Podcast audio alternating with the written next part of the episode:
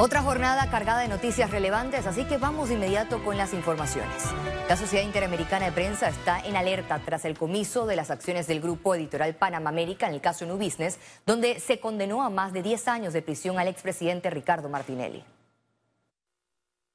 La organización internacional está preocupada por el futuro de los diarios Crítica, Día a Día y Panamá América.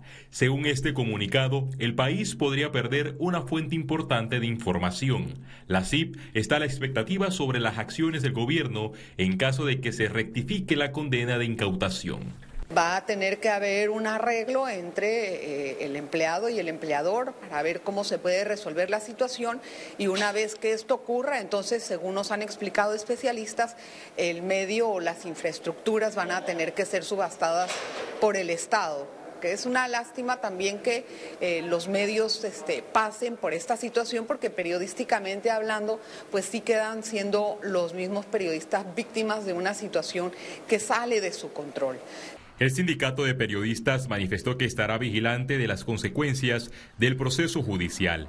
A nosotros nos preocupa, como lo hemos compartido ya en otros momentos, que se garantice la estabilidad laboral de los compañeros y el cumplimiento de sus prestaciones laborales.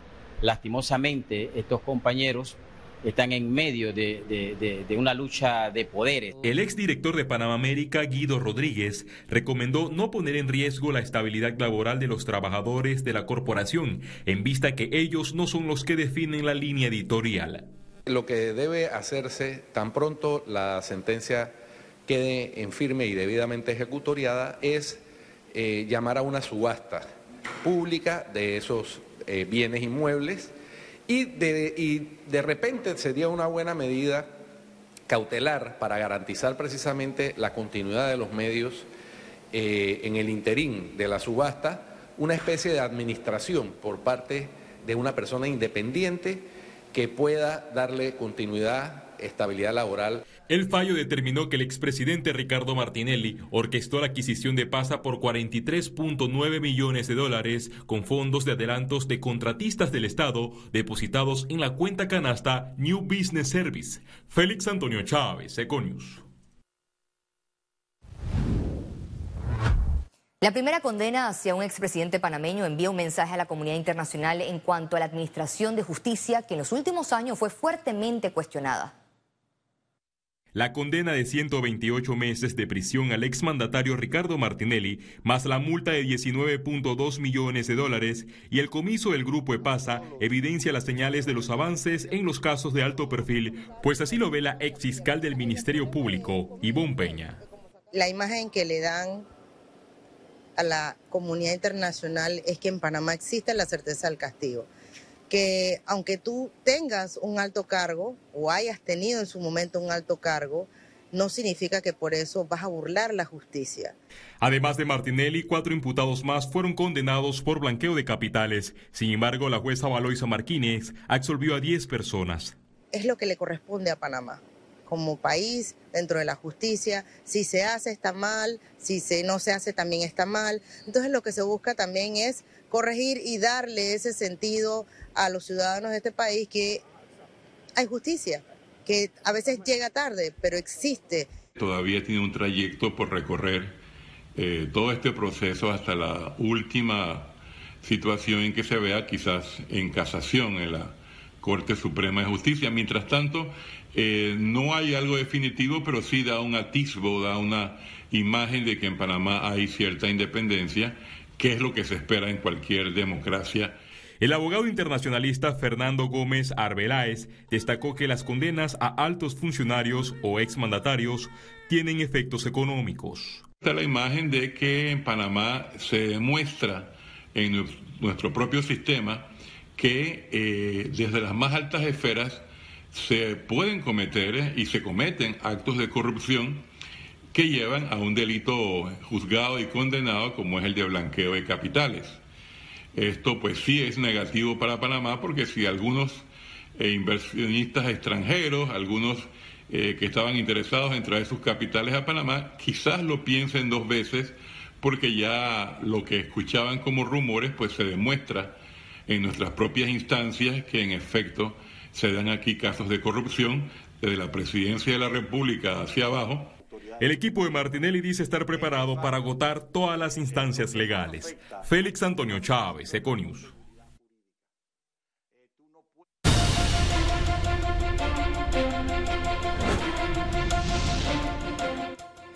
El Tribunal Electoral se reunió con los precandidatos presidenciales para afinar los últimos detalles en el proceso de recolección de firmas. En el encuentro, el director nacional de organización electoral, Osman Valdés, les recordó a los aspirantes que el 30 de julio se suspenderá la recolección de firmas y se les comunicará a los tres precandidatos que hayan obtenido el mayor número de rúbricas. Los tres primeros que encabecen el proceso a los distintos cargos de elección popular aparecerán en la papeleta el 5 de mayo del 2024. El precandidato presidencial por el movimiento Otro Camino, Ricardo Lumbana, aseguró que tomará decisiones que garanticen los mejores intereses para el país ante posibles alianzas con partidos políticos.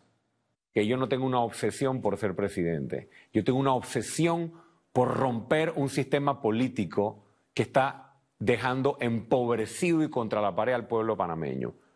¿Quién está dispuesto a enfrentar eso?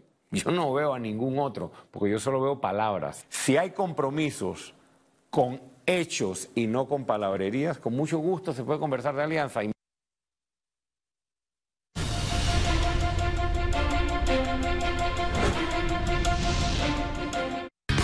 Sin importar dónde estés, Trifty Panamá está siempre cerca de ti, con 11 sucursales en todo el país. Para reservaciones, visítalos en panamatrifty.com. Presenta Economía. Un congreso de la Asociación Panameña de Crédito destacó la importancia de la digitalización como aceleradora de procesos en las empresas. Inflación más de 200 miembros de la industria de las finanzas y el crédito se reunieron este miércoles en el décimo Congreso Empresarial 2023 realizado por la Asociación Panameña de Crédito APC. En el evento discutieron sobre las últimas tendencias que deben de tener en cuenta los negocios para mantenerse a flote. Una de las cosas que la gente recorta cuando hay temas económicos, de problemas, digamos, de que tenemos que recortar gastos, la gente dice voy a eliminar las capacitaciones. Nosotros pensamos que es lo contrario. En épocas de crisis es donde hay que capacitar todavía más a la gente para que podamos hacerle frente a todos esos retos que tenemos ahora mismo en la economía nacional e internacional. Por ejemplo, este año tenemos inteligencia artificial, tenemos transformación digital, temas que están obviamente eh, con un interés muy alto de parte de la población. La actividad económica lo que requiere es nuevos sectores generadores de empleo. O sea, el objetivo principal eh, de los próximos 5 o 10 años es generar empleo. Pero estamos viendo toda la dinámica de la inteligencia artificial, de la nueva tecnología, tenemos que adaptarnos. En esa línea, una de las presentaciones incluyó recomendaciones de transformación digital como el acelerador de empresas. El proceso comienza con una correcta digitalización que nos va a permitir poder automatizar nuestros procesos, nos va a permitir tener información, big data, data, para que hagamos una analítica para toma de decisiones y vamos a continuar obviamente con inteligencia artificial, machine learning. El Congreso también desarrolló temas de liderazgo flexible y ágil, cobranza de alto rendimiento, identificación de operaciones sospechosas, entre otras tendencias. Ciara Morris, Econews. Cuatro empresas entregaron este miércoles sus propuestas para adjudicarse el contrato del proyecto de la carretera Panamericana Este. En el acto, el Ministerio de Obras Públicas informó que este proyecto será la primera asociación público-privada que se licita en Panamá. Se trata de la carretera de las Garzas hasta Yavisa. Esta obra consta de la rehabilitación de 246 kilómetros de carretera entre las provincias de Panamá y Darién. Precalificaron 14 empresas. Hoy aquí han participado cuatro compañías de cuatro diferentes países, compañías muy importantes en el ámbito de concesiones y de construcción de vías, por ejemplo, una empresa austríaca, una empresa colombo-chilena, una empresa china y una empresa mexicana. Estamos muy complacidos con esto. El proceso, como les dije, fue muy importante para llegar hasta aquí. Se han invertido más de 30.000 horas hombres.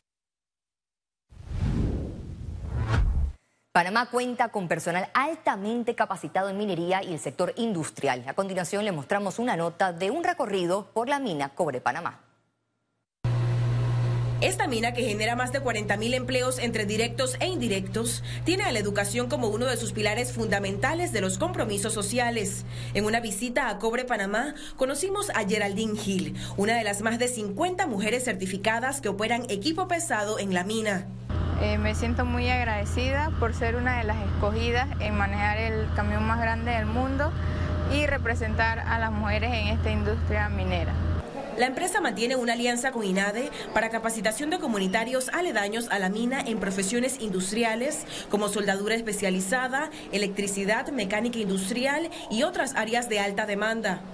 Mi experiencia ha sido muy bonita y maravillosa ya que he adquirido conocimiento tanto en el centro de formación como en sitio mina. En esta visita, Cobre Panamá explicó que más allá de sus operaciones, su inversión social también está enfocada en el desarrollo comunitario a su alrededor.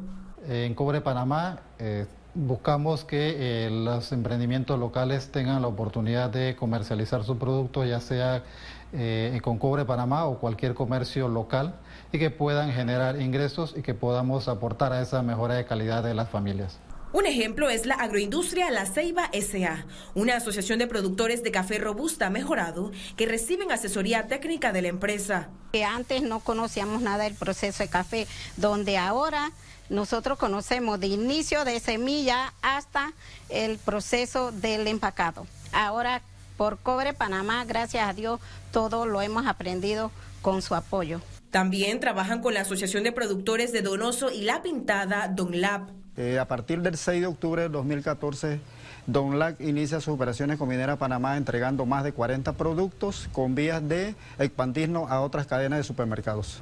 Más allá del impacto socioeconómico que promueve la mina, buscan que el crecimiento y desarrollo de las comunidades aledañas sea sostenible en el tiempo. Ciara Morris, Econews.